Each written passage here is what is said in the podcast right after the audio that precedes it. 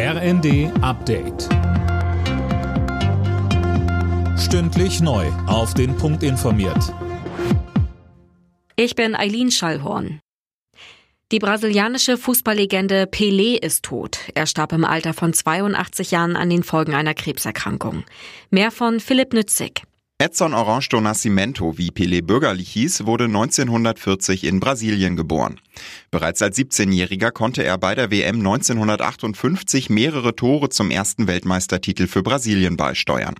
Zwei weitere Titel mit ihm sollten noch folgen. Damit ist er bis heute der einzige Spieler, der dreimal Weltmeister werden konnte. Die letzten Jahre hatte Pelé immer wieder mit gesundheitlichen Problemen zu kämpfen. Die WM in Katar verfolgte er noch vom Krankenhausbett. Und was Pelé für die Fußballwelt war, war Vivienne Westwood für viele Modefans. Die britische Modeschöpferin ist im Alter von 81 Jahren verstorben. Westwood war für ihre exzentrischen Designs bekannt und gilt als Erfinderin der Punkmode.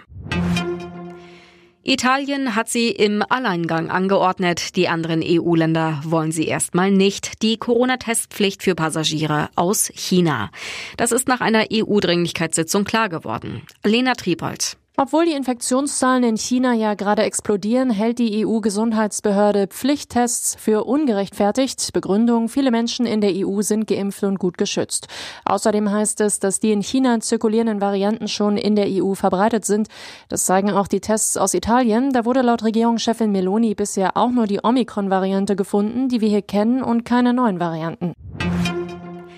Beim Auftakt der Vierschanzentournee in Oberstdorf hat Karl Geiger als bester deutscher Platz vier geholt. Andreas Wellinger wurde Sechster.